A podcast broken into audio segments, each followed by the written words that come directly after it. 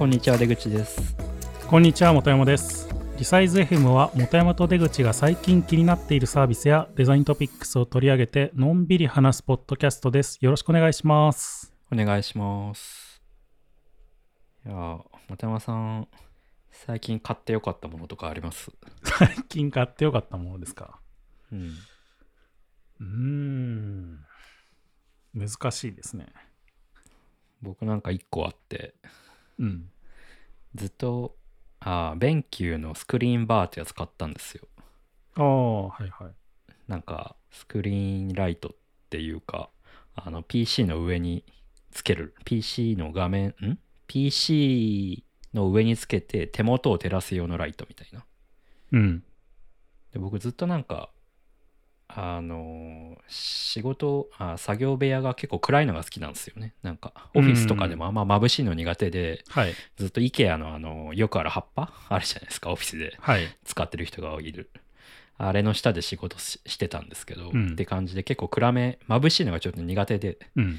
でずっと作業部屋もどうしようちょ結構迷悩んでたんですよね。なんかいい感じ、しっくりこなくて。でなんかたまたまこのスクリーンバープラスってやつを見つけてなんか半信半疑で買ってみたらめちゃくちゃ良かったですね。うーん。スクリーンバープラス。スクリーンバープラスってやつです。まあスクリーンバーってやつもあるんですけど。うん。そうなんか、まあ、僕 iMac 使ってるんですけど、うん。iMac の上のベゼルベゼルの縁になんか乗っかるようなあ感じあの本当になんか手元を照らすって感じのやつなんですかねそうそうそうデザインになっててでそのライトが目に入らないように角度が調整されてるんですよね、うん。だから手元とその画面の周辺だけを明るくしてくれて。うん。でなんかそうすると周辺とこう画面の輝度の差がなくなるっぽくてなんかそれが目に優しいらしいですね。ああなるほどね。だからシーリングライトとか消して真っ暗にしててもそのスクリーンバーだけつけとけば目には優しいっていう。うーん。結構良かったです。なるほどね。まあ確かに良さそうですね。うん。なんかあのホームキットとかでまあヒューとかでこう部屋のライト自体をこう調節するっていうのも、はいはいはいはい。まあソリューションとしては良さそうな気はしたけど。うんうんうん。あえてこれにした理由とかってあるんですか？あの僕の作業部屋が昔話したけど何度をこう改造してやってるんでうん。天井が低いんですよね。うん。だからなんだろう。し天井ライトが結構なんだろう。距離が近いっていうか。だからなんかねあんまいい感じにならなくて。うーん。ただあれやってますよ。あのフィリップあのヒューのシリーズでテープライトってあるじゃないですか。うん。あれをあの PC の裏側の机の側面に貼ってで間接照明代わりにしてるんですけど。ああはいはい。うん、それも同じようにしなんか真っ暗にしても周りとの輝度の差が減らせるから、うん。なんか目に優しいらしいって聞いて やってみましたね。なるほどね。そうなんかゲーミングデスクっぽくなってきてるね。僕のイメージだけで言ってるけど。ああでも完全にそうです。いやこのスクリーンバーはあの明る輝度の調整だけじゃなくて色温度の調整もできるんですよ。うん。だからなんていうか雰囲気に合わせた色あの蛍光灯の色っぽいやつも選べるし電球色も選べるし。うーん。でスクリーンバースクリーンバーだけだと1万円ちょっとなんでまあまあ手頃なお値段で。うん。地味に良かった最近買ってよかったものとかほんとないんだよな、ない。うん、買ってよかったとかっていうのじゃなくて単純にずっと買いたいなと思ってたけどうん。躊躇してて買ってなかったものを買ったっていうのはある。ね何ですか？本当ですね。フォントおおいや本当ってさ高い基本あの買い切りだと高いんですよ。うんうんうん。なのでこう言ってもまあそういうアプリだとかなんだろうウェブのサービスの開発してるとそんなにそのすごいいいフォントみたいなのを使う機会ってあんまりないんですけど、まあそうっすね。使えないですもんね。うん、まあそのグラフィックに使うとかねうん。イメージの中に使う、入れる文字とかに使うとかっていうのは全然あるんですけど、うん。まあ言ってもやっぱ機会が少ないじゃないですか。普通に広告のグラフィック作ってるとかっていうよりは。うんうん。なのでこう、そんな使わないのに買ってもなと思って買ってなかったんですけど、うん。最近その、そのパッケージデザインとかっていうのをやったりとかもちょっとしてるので、うん。うんまあそれもあるし、ちょっとお金が余裕がありそうだなっていうところで、うん。ここはちょっと欲しいフォントを買っとこうかと思って、へえ欲しいフォントを買いました。何買ったんですか？な何のフォント買ったんですか？いや、結構ね、僕、言ってもそんなフォントいっぱい持ってなくて、その、まあ僕が買ったのは、キヌタ製作所っていう、うーん。キヌタ書体製作所っていうところの、あの、マルミンオールドっていうやつがあるんですけど、へえあ和文を買ったんですね。あ、そうですね。基本的には和文、まあ、オーブンもね、オーブンは結構買ってたりするんですけど、僕。やっぱり日本語のフォントってあんまりないし、かいざ買うってなると結構高いんですようんうね。んあの、オーブンに比べて。うんうんで、この、キヌタ製書体製作所のマルミンオールドっていうのを買いましたね。まあ結構よく使われてる書体なんですけど、結構その、グラフィック系ですよね。広告だとか、まあ、あとなんかパッケージデザインだとか、うんうんまあ、そういうのによく使われていうんる書体で、えー、かわいい。味があります。うん。まあ、一応明朝体なんだけど、うん。その丸をベースに使ってて、優しい感じで、しかもなんかちょっと流れるような雰囲気というか、綺麗ななんか日本語書体っていうのを、まあ、意識されている。キヌタフォントバリアブルって書いてありますけどこれバリアブルフォントなんですか？なんかバリアブルフォントも今いろいろ作作ろうとしてるとか、作ってる。ああそういうのがありますよって話そうそうそうそうそう。へえまあ、あとはなんかずっと買おうと思ってた、買いたい買いたいと思ってた A1 ゴシックっていう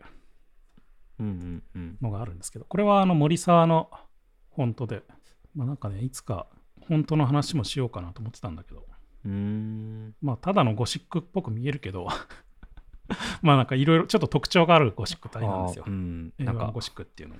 あれっすね「タ」とかが結構なんかデジタルの「タ」とか特徴的ですね。うん。まあなんか具体的にはここ、こまあその森沢のページにも書いてあるんですけど、その交差部分の墨だまりっていう表現。はいはいはいはい。まあ昔ってこう墨で文字を書いてたから、うん。その交差する部分に墨が溜まりやすくて、うんうんうん。このなんて言うんだろう。しっかり なんていうの？うん。交差したところが出ないんですよね。ちょっと丸くなっちゃうというか。うんああだからこのデジデジタルの「タ」の部分とかってのが なんかこのなんていうの？ちょっと交差点が丸くなってる感じなのか。そうそうそうそうそう。っうーん。ていうのとか、まあ、そういう処理をして若干こう丸みのあるというか優しい感じになっているゴシック体、うん確かに。ゴシックっぽくないですねなんかまあ、これも割とね広告とかでよく使われてたりパッケージとかで使われてたりするんですけど、うんうんうん。まあ、これを買ったりとかちょっといろいろ買いましたね。へえいいですね。僕もなんかフォント見るの好きだけどいかんせん使う機会が ないっていう。全くこうグラフィックとかやらないから。うん。なんか最近 iOS でもあのフォントの自由度広がる広がったりしてますよね。ん？カスタムフォントみたいな。ああそうですね。あんまり使ってる例見ないけど。まあ、結構あの本当、本当メーカーが割とそういうアプリ、まあ、森さんは確か出出してた気がしますけど、うん。まあ、僕も会社でフォントワークスのそのフォントアプリね。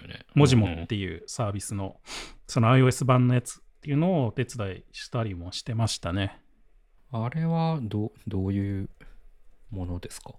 まあ、単純にその iOS 上で、まあ、フォントをインストールあして、システムにインストールして、まあ、他のアプリでも使えるようになるっていうあやつですね。じゃあ iOS のカスタムフォントにインストールできるってことうん、そうですね。うーん。でカスタムフォント対応してるアプリで使えるってことですですね。うん、そうそうそう。へえなかなかでもね、こう、難しそうな感じはしますけどね。まだまだ。言ってもやっぱり、うんその iOS 端末、まあ、iPhone とか iPad とかで、そういう、なんだろう、本当を変えて、なんか見せるっていうのは、まあ、一般にはやっぱりなかなかなさそうな感じはするし、お金払ってまでやるっていうのは。プロユースですよね。うん、で、プロユースなんだけど、やっぱプロユース的にもなかなかそういう場面って多くはないような気がするんですよね。まあ、あるとしたら、現実的に今多分あるのは、あの漫画描いてる人とかああ、なるほどね。は iPad で描いてる人とかも結構いると思うので、うん。まあ、そういう人には全然刺さるかなと思いますけどね。まあただなんかあれですね。これは PC と iOS でライセンスが一緒になってたりするのかな。えーっとね、今は確か違うはず。うん。あの、フォントワークスの文字もっていうサービスに関してはね。うんうん確か別だったはず。なんか僕間違ってたこと言ったら嫌だけど。うん。うん。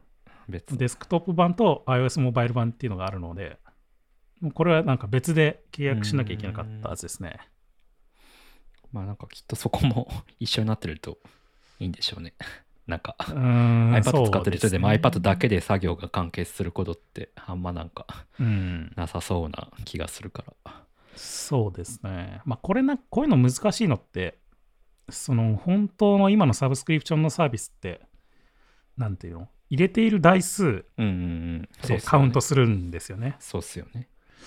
だそうなった時にデスクトップ版と iOS 版で、まあ、使ってる人は同じだったとしても、デバイスが2台っていう風にカウントされちゃうんじゃないかとか、うん。まあ、そういうのはあるかもしれないなとか。うちもなんかあの、会社のリブランディングやった時にコーポレート書体を決めたんですよね。うん。なんですけど、まあそれをなかなかライセンスを管理するのも結構難しかったりとか、うん。うん。だからなんかこう、まあ推奨書体と、なんかこう、それが使えないライセンス的に難しい場合はこっちを使ってくださいみたいな定め方をしたんですけど、はい。うん。なんかそういう意味でやっぱ Noto とかは、なんかこう、すごいなって思いますね。なんかこう、どんな環境でも安定的に使えるフォントというか、そうですね。うん。まあなんか結局こうウェブサービスとか作ってるとなんかそういうものを使うのがいいなって結局そういうのを選択しちゃいがちなところはありますよね。そうっすね。やっぱね、ウェブフォントもあるし、iOS とかに、うん。まあ埋め込んで使えるし、みたいな。そうそうそなんか、フォントによってはなんか、ウェブフォントとかをまだ考えられてないもの、メーカーもあったりするじゃないですか。う。うん。うん、ライセンス、ライセンス形態も含めて。だからそういう意味でやっぱ、なんか、はい、はい、アプリとか作ってると、 Noto とか、そういうものに落ち着いちゃ落ち着いちゃうなっていう。ちょっとまたこの本当の話はそのうちできそうな気がするんでそうっすね。本当話で多分ね多分一本話せるんじゃないかなと思うんで、うん。まあまたその時に話す。こんなところで。はい。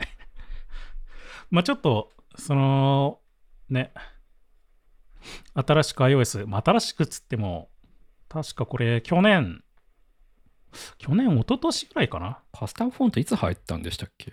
カスタムフォントがこのサードパーティーに公開されたの、公開開放されたのは確か一昨年ぐらいだった気がするんですよね。iOS13 かな？うん。そうそう。なので、まあ結構前なんですけど、実は。うん。まあちょっともうすぐうんうん。2021年の WWDC が近づいているっていうこともあって、ちょっと去年の WWDC のやつを一本振り返ろうかなと思ってたんですけど、去年、去年って何があったか知ってます？iOS14 ですよね。iOS14。去年結構いろいろあったんですよいろいろありましたよね。ううんんうん。覚え、それは覚えてる。いろいろあったことは。あ、ウィジェットか、また一つ。あ、そうね。ウィジェット。まあ、ウィジェットに合わせ合わせてなのか、あの、ホーム画面のなんか、 App Library っていうのが追加されたりとか。っていうか、第1回だっけ？第何回かで話しましたよね。そういえば。したしたした。ウィジェットもそうだし、まあ、あと App Clips。うん、 App Clips。あとはなんだっけ？もっといろいろあったと思うけど、思い出せないまあでも、ウィジェット、 App Library、うん。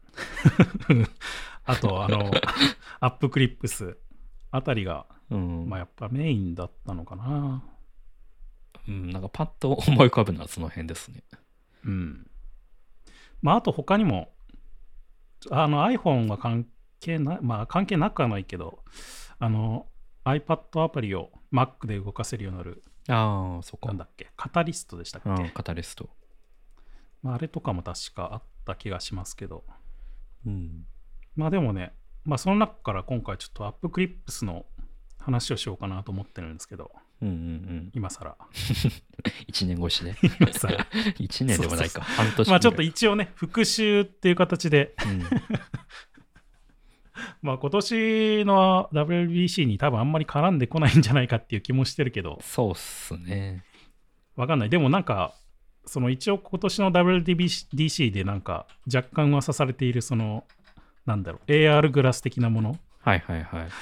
なんかそれに絡んできたりするのかなうん、確かに。それはないか。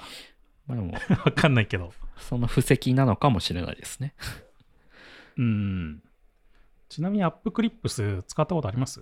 いやー、ないですね。興味はありますけど、仕事でも機会がないし、うん。せ実生活の中でも見たことがないですね、まだ。そうなんですよね。そうなんですよね。うんいや、結構なんかね、期待されてたんだけどね。こう、そうですね。僕いもまだにこ発表聞いたう、ときは周り、で見ないというかって。なりました。ううんん。で、僕もちゃんと体験しようと思って、まあ、ちょっと仕事でいろいろ調べてる時があったので、アップクリップスについて。うんうん。なので、まあ、ちゃんと体験しようと思って、あの、まあ、いち早く東京で対応していたああ、はいはいはい。感覚がやっている、そのテイラードコーヒーとか北サンドコーヒーになんかいち早く導入したっていう。へえ。あれですよね、あの、元メルカリの方がうん。創業されたところ。メルペイとか。かやってたね。うん松本さんでしたっけ？うん。うんうんうん。へえ。で、まあ、そこで導入、導入というか、いち早く提供するって、もうこう10月ぐらいにやってたんですよね。うーん。まあ、普通にオーダーして、支払って受け取れるみたいなのを。うーん。うん。うんうん。だからまあ僕もちょっとこれ体験しようと思って、あのすぐには行かなかったんですけど、いつ頃だったっけな体験しに行ったんですよ。へえ。多分、多分11月か12月頃には行った気がすんだよな。うーん1月だったっけなうんうん。いや、1月じゃないな、さすがに。うん。ただね、なんか僕その時、その北参道コーヒーっていう、その、これどこだっけ？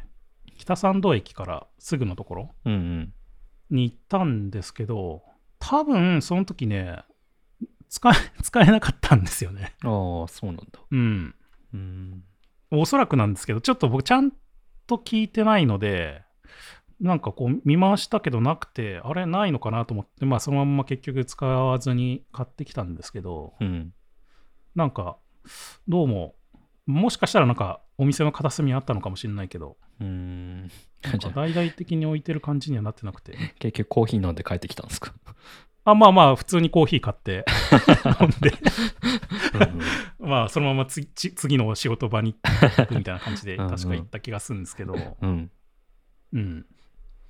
なんかでもね、これ、これあくまでちょっと噂なんで、うん噂話なんで、うん。あ本当かどうかはわかんないんですけど、なんか結構対応が大変っていう話がああったらしい。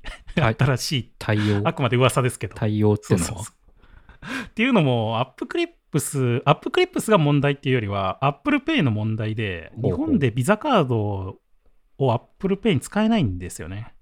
ああ、そうなんでしたっけ？そうそうそう。うーん。 Apple Pay の支払いでビザカードを使えなくて、うんうん。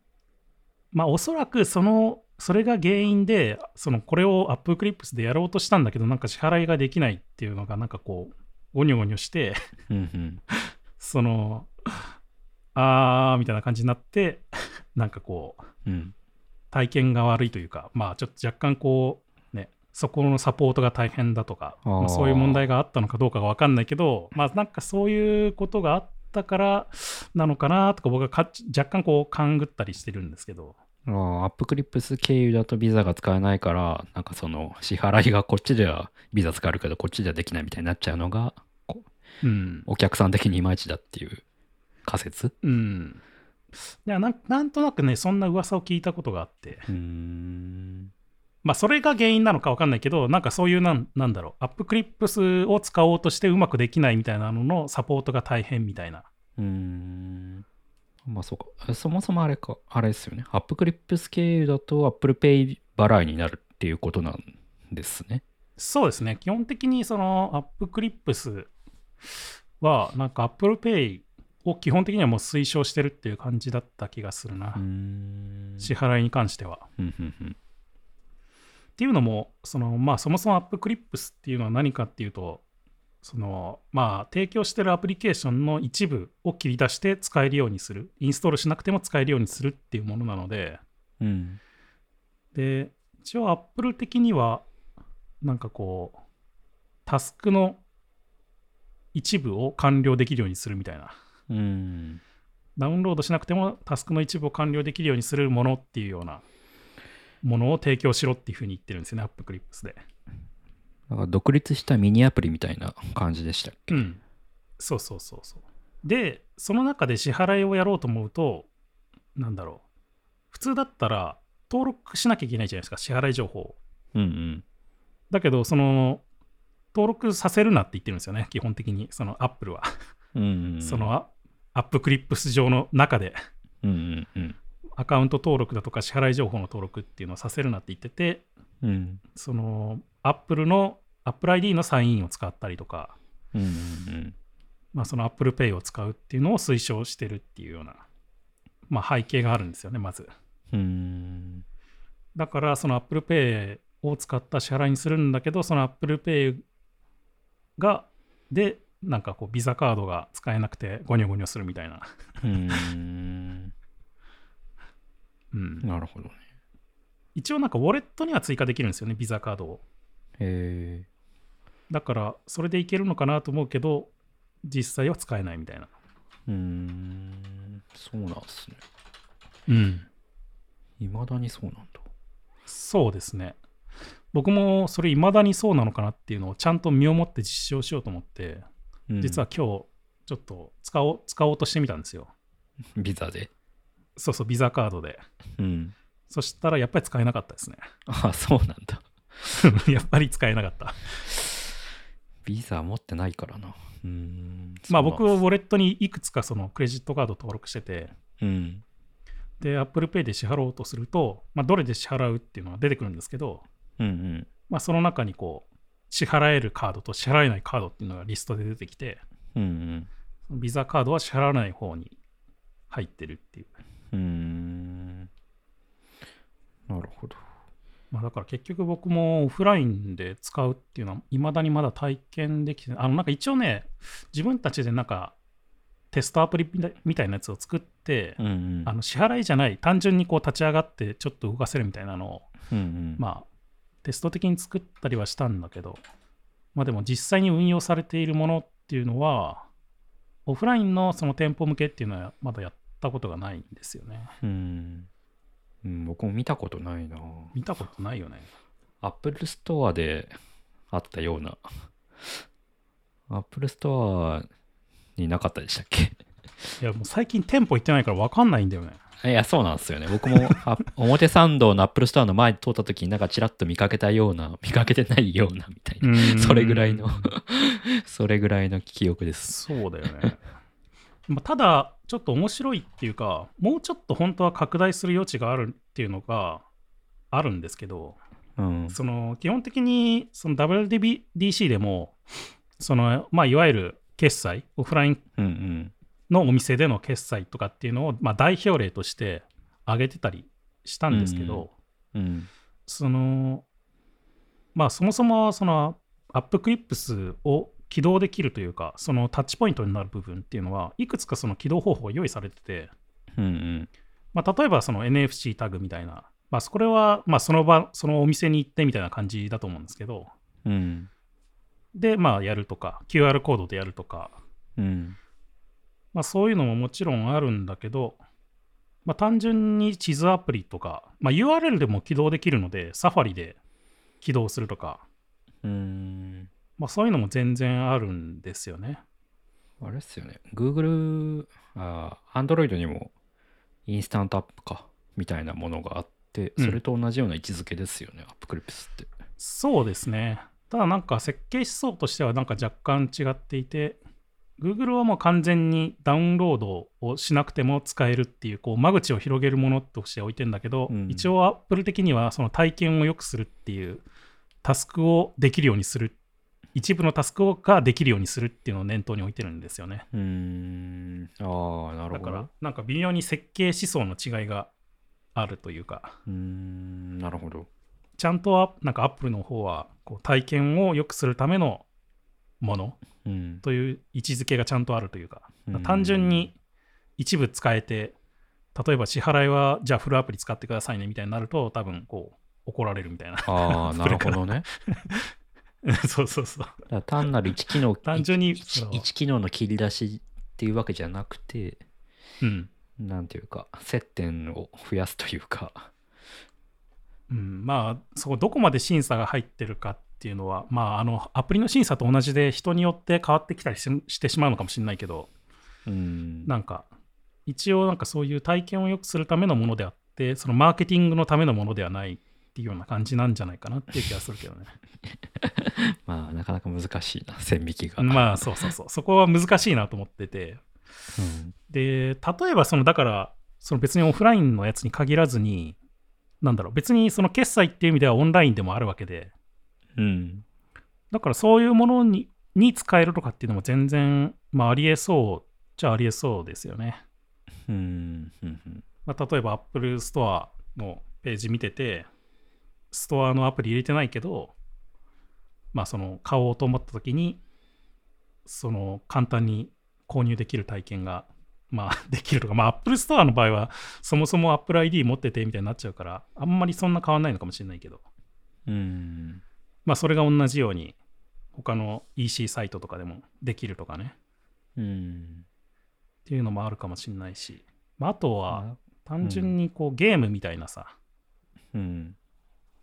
例っていうのは一応ねこのリリースされた時もそういうゲームの例っていうのがあって僕も試したことあるんですけどうん。割とこの時にになんか有名だったこういうなんて言うんだろうねこれホニックスっていうんですかねうん。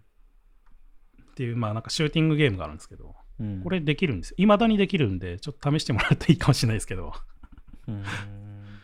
これでなんか普通にあの iPhone とかのサファリで、えっと、まあ、サイトにアクセスすると上にバナーが出てきて、よくあのアプリのインストールバナーみたいなのが出てくるんですけど、はいはいはい。あれが App Clips のバナーになってて、それタップすると、ちょっとお試しでゲームができるっていう。それは、なんかさっきの思想に反しないのかな。だからその辺の線引きは分かんないですよね。まあ、要は体験版ができるってことですよね。インストールなしで。そうそうそうそうそうそう。うん。まあでもそれもゲームっていう視点かまあ、ゲーらしたら、ムだからいまいのか。あ、うん。なんか、こう、一つの体験が、タスクが完了できてるって言えるのかもしれないしね。なるほどね。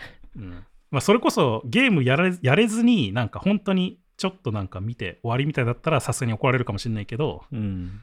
まあ、なんかちょっとゲームができるんだったら、こう、いいのかなとか、ちょっとその辺の線引きは僕もわかんないけど、まあ、カジュアルゲームとかには相性良さそうですね。うん、そうですね。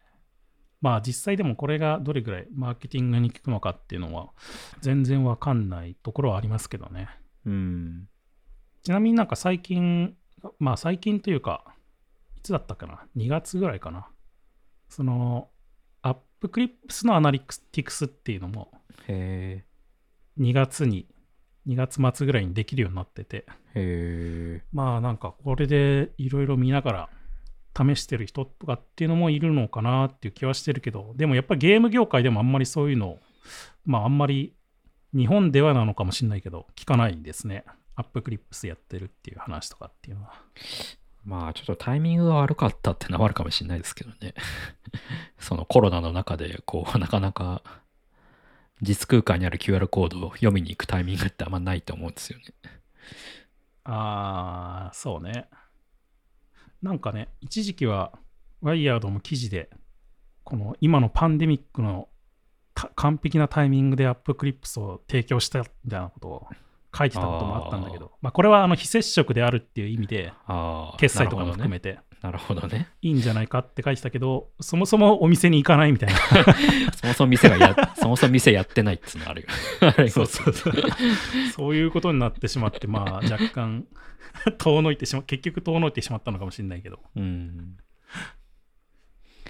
まあコロナが収まったら時代が来るのかもしれないですね。うーん、まあなんかね、昔、一応なんか歴史的なところを振り返ると、うん。その、もともと WeChat っていうあの中国のんアプリ。が、そのミニアプリ的なものを展開したのが、多分おそらくこういうものの最初で、うんうん。スーパーアップってやつですね。そうそうそうそうそう。で、それに続いて、その Google とかもやり始めて、アプリがそれに続いたっていう感じの印象うん。なんですよね。まあだからそれに続いてるっていう意味では、LINE とか確か PayPay もうん。それに続いてミニアプリみたいなのを出してて、うん。まあなんかこれもさっきちょっとざちょっと見たりしたけど、ちらっと。うん。なんかまあうまくいってんのかうまくいってないのかみたいな感じでっぽかったけど。なんか一時期スーパーアプリ、ミニアプリってめっちゃ聞いたけど、最近あんま聞かないですね。うーん。まあなかなかやっぱり形だけやってもうまくいってないっていうのが実情なのかな。うん。やっぱなんか、その WeChat が成功した背景っていうのは、やっぱりその、そもそも決済インフラみたいなのが中国であんまり整ってなかったっていう背景はあるかなと思うんですよね。うんうんうん。だから、まあ WeChat でそういうのができるようになって、すごい便利になったみたいな。うん。で、それでうまくこう拡大してったけど、その日本とか、まあ、海外はどうかわかんないですけど、は、まあそもそもある程度こう、例えば Suica だとか、うん。まあこう ID だとか、うん。まあ、そういうなんか決済インフラみたいなのがある程度もう浸透していた上でそういうのをやろうっていうふうになったので、まあ、WeChat ほどのインパクトを与えられなかったっていうのが、まあ、まあ、おそらくの実情なんじゃないかなっていうふうには思ってますけどね。うん。なるほどな。なんかでもね、まあいろいろ、まあそういうところで、こう、うまくいってない話っていうのは、まあ、なんだろう、こじつけで理由をつけていろいろできるっちゃできるんですけど、なんかもうちょっと実はでもやりようあるんじゃないかなっていう気もしてるんですよね。うん。なんか例えば、まあいわゆる SNS じゃないのかもしれないですけど、その、自分一人で完結するものじゃない、まあサービスアプリってあるじゃないですか。うん。その友達と何かやるみたいな。はいはいはい。まあ、 Discord とか、クラブハウスとかもそうなのかもしれないですけど、うんうん。なんかそういうのって、こう、ボイスチャットが必要になってくるので、まあ、ウェブでやろうと思えばできるけど、まあ、ネイティブの方が確実にいい体験ができるじゃないですか。はいはいはい。で、このアップクリップスの一応強みとして言っているのは、そういう、なんだろう、まあ、別にウェブでもいいじゃんっていうのじゃなくて、まあ、ネイティブでより良い体験ができる。しかも、なんかダウンロード、アプリをダウンロードしなくてもできるとかっていう、うん。まあ、そういうのが、まあ、適してるんじゃないかっていうふうに一応言われているんですよね。うん。なので、まあ、そういうネイティブならではの体験ができるものっていうのがいいとは思うんですけど、まあ、その上で、そのなんか、バイラルさせるようなもの、うん。バイラルというか、まあ、他の人と使うものですよね、さっきのクラブハウスみたいな。うん。でもそれって、アプリを入れないと、なんか、両方アプリを入れないとダメってなっちゃうとなかなかこう敷居が高くなっていっちゃうじゃないですか。はいはいはい。だけど、例えば一人、まず一人入れ入れておけば、その一緒にやろうぜって言った時に、うんこっからできるよってなんか適当にパワって渡してメッセージで。うんうんで、それはアプリをダウンロードしなくてもワンタイムで、なんか、うん。うん。その1回のチャッボイスチャットができるとかね。はいはいはい。そういう、まあそれも一応一部のコンテンツというかタスクを完了させるものじゃないですか。うんうんそういう使い方っていうのは案外もうちょっとあるっても良いんじゃないかなって個人的には思ってるんですよね。僕もそれ結構可能性を感じてて、うん。僕、仕事特に仕事の、僕の仕事の面なんですけど、うん。僕の会社 B2B で、まあ、特に飲食店とかに SARS を提供してたりするんですよね採用系の。うん。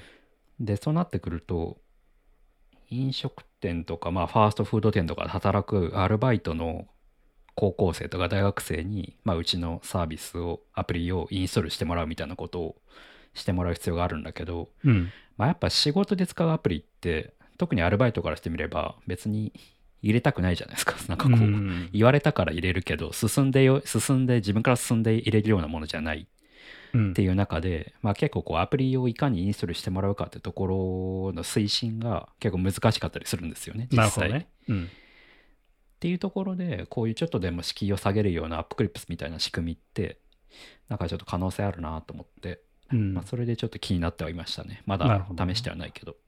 うん。まあでもそういうのは結構可能性ありそうですよね。そういうワンタイムで使ってみてもらってそうそうそうそう。っていう、まあ使ってみらうもらもらってん？使ってもらう機会をの敷居をできるだけ下げるというか。そうそうそうそうそう。でその1回でも両方に利益があるっていうような状態だと多分よくて。そうそうそう。まあもちろんねその本本番というか本アプリをインストールしてもらった方がよりまあいいっていうのはあると思うんですけど。うん、例えばまあ別にうちの会社の例じゃないけど例えばあのなんかシフト出勤した時に何かなんだろうな出勤をするみたいな アプリがあったとしてうん。それなんかわざわざインストールしてもらうんじゃなくてなんかその QR コードをピッて読んでそれで出勤ボタンを押すだけで良いとかね、ああなるほどね。うん、なんかそういうなんかなんていうの？仕事の中でのワンファンクションをアップクリプスで実装するっていうような。でそれだけやる分にはアップクリプスだけでよくて、さらにもっと高度なことしたい場合にはインストールしてねみたいな、うんうん、そういう敷居の下げ方ができるのは可能性 B2B 的には可能性感じるなって思ってましたね。うんそうね。まあだから別になんか WWDC では特に支払いをフィーチャーして、まあ、そこがなんか一番楽になりそうだからっていうのもあって多分そういうふうにやってたんだろうけどうん。なんかもうちょっとだからそういうなんだろう単純にか気軽に使ってもらうっていうまあいわゆるミニアプリ的な視点でうん。もうちょっとなんか活用事例みたいなのが増えてってもいいんじゃないかなっていう気はしてるんですけどね。そうっすね。まあ、あとなんか、あのーこの多分マーケターの方が書いているのか、うん。 Reproっていう、あのーアプリの、確かマーケティングアプリの会社ですよね。うん。の方が書いてるノートのやつうん。でもあるんですけど、えーっと、活用、例えばの活用事例として、コンテンツ自体を一部、なんか見れるようにしてしまったらどうかっていうアイディアがあって、うん。なるほどね。まあ、例えば、こう、まあ、小説なのかわかんないですけど、まあ、ポッドキャストっていうのもあるのかもしれないですけど、ああ なそれこるほどな。そ動画とかね。うんうんうん。まあ、そういうものをアップクリップスでパッとさっとこう読める、読めるとか聞聞けるとか、うん。見れるとか、なんかそういう、なんか誘導の仕方というか、そうですね。これではなんか一応、例としてフランスでは地下鉄のホームに3分間で読める紙小説を発行する設備を導入したところ愛用されているため、なんか通勤時間などに利用できる暇つぶしコンテンツの誘導はまあ有効と考えられるって書いてあるんですけど、面白い、まあ、そういうようなものとして、なんかこう、動線、一つの動線みたいなもの、利用者にとっても嬉しいし、まあなんかこう、広告、マーケティング施策的にもなるっていうような、まあ、そういう使い方とも確かにありそうだなとかって確かに思いましたけどね。トイレにある漫画みたいなねあ、そうそうそうそう。で、なんかこう、続き読みたいから本アプリ入れるみたいな、う そんな感じですよね。とまあね電車の電車のあの最近あるドアの上にあるディスプレイみたいなやつとかうーん。まあそれこそリクルリクルートが出してるようなその駅の中にあるフリーペーパーみたいなものとかも近いですよね。うん、そうですね。うんまあなんかでもそういう使い方も含めていくと、もうちょっとなんか支払いだけじゃなくて、うん。なんかそういう切り口とか、まあ、特にね、ゲームとかはなんかもうちょっとあってもいいのかなって個人的には思ったけど、まあ、まだいまいちそういう例っていうのは多くなくて、まあ、やっぱりなんか、なんですかね、まあ、これああくまで勘で言ってますけど、うんこう実装とかメンテナンスのコストが大きいっていうのは結構あるのかなとか思いますけどね。ああともう一個妄想してたのがなんか僕あの前もちらっと話したけどノンアルドリンクを作ってるみたいな話をしたと思うんですけどうん。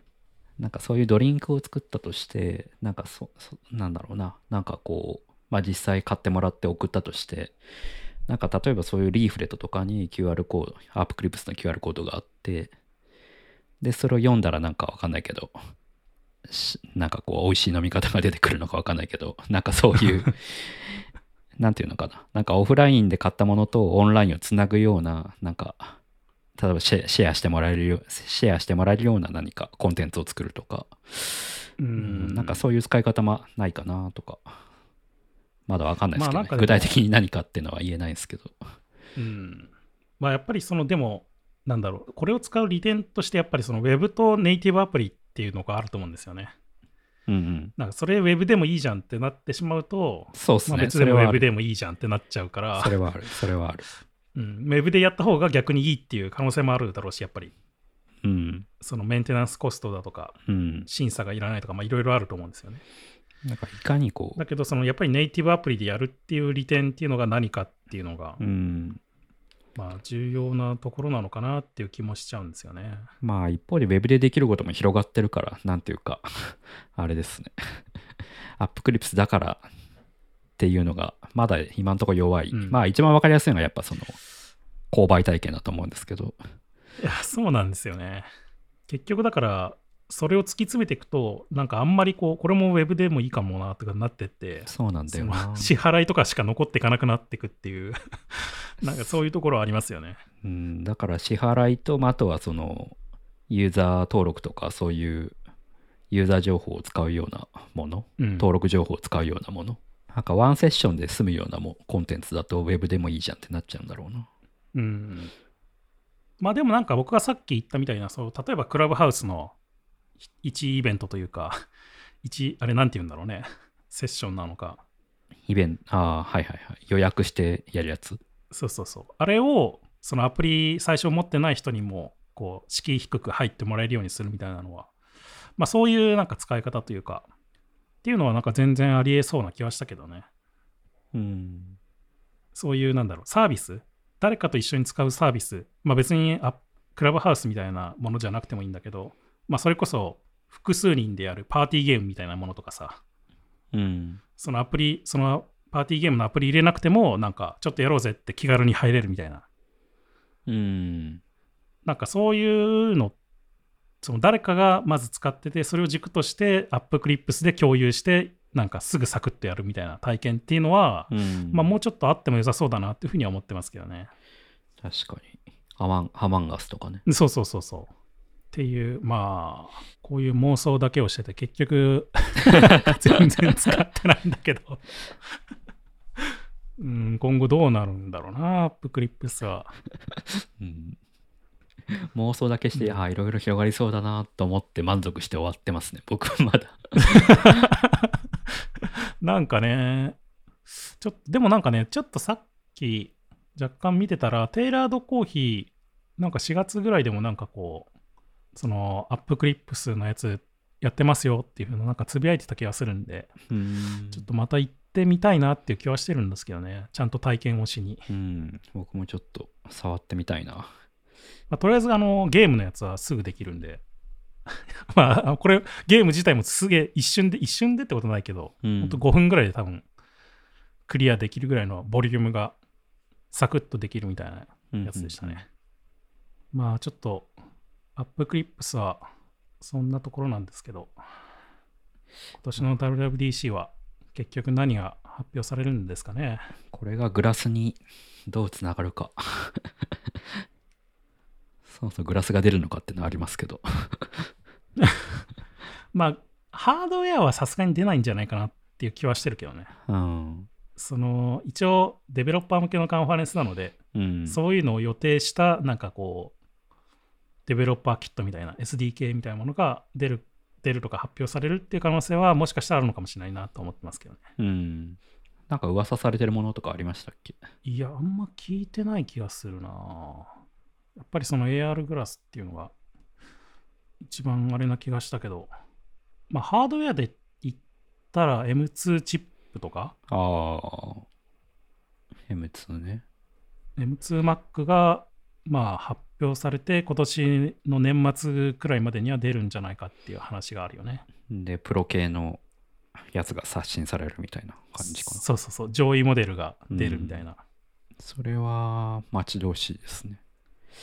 僕はもういち早く出してほしいですけど出。したら、出たらすぐ買うと思う。そうそうそう。なんかね、もうそれ以外は、うん。まあもうちょっとあの、なんだろう、iPadOS と、iPadOS アプリとその MacOS アプリのカタリストだったっけ、はいはいはい。その辺のなんか連携というか、なんかその辺が強化されるといいなって個人的にはちょっと思ったりしてるんですけどね。うん。今とりあえず使えるようになりましたよ的な感じなんで、そうっすね。うん、なんかデベロッパー的にも、この前なんか仕事でやって、そのいろいろ所さんに聞いたり、iOS エンジニアの所さんに聞いたりしてたんですけど、うん。特になんかそのアプリ側からどのデバイスで動かしてるっていう情報は取れないらしいんですよね。ほだから、その iPadOS アプリが動いてんだけど、う。うん。今 Mac で動いてるのか iPad で動いてるのかはわからないみたいな。へえ、ああ、なるほど。うん。うん。って言ってた気がするな。まあその辺とかもね、まあそういうデベロッパー的な部分とかも含めて、なんかもうちょっと連携というか、強化されるといいなっていうふうには思ってますけどね。うん。まあやっぱ割と今、ちらっと調べた感じ、あんまりこう決め手にかける感じなんですね。なんか AR グラスが出るか出ないかぐらいな話なんですね。今噂されてるのは。うん。ね。まあでもこれだけミー文字がメガネかけてるから、さすがになんかグラスは出るのかな。うーん、どうなん、どうなんですかね。どうなんですかね。なんとも言えないな、本当に。まあそんな感じで、はい。1ヶ月後ですかね。うんうん。WWDC は。答え合わせを。はい。ちょっと、もうちょっと WWDC のネタ、デザイン向けでなんか話せそうなやつを、あったら、ちょっと WWDC、今年の WWDC の前になんか話そうかなと思ってますけど、まあうんなかったら、特にこれというネタがなかったっていうことで、察してもらえればいいかなと。はい。まあ、そんな感じで、リサイズ FM のご質問やご感想は、ハッシュタグリサイズ FM でツイッターにつぶやいてください。リサイズ FM は毎週金曜日に配信しています。Spotify、iTunes のポッドキャスト、Google ポッドキャスト、YouTube などで配信していますので、よかったらチェックしてみてください。ということで、今回はここまで。また次回お会いしましょう。さようなら。さよなら。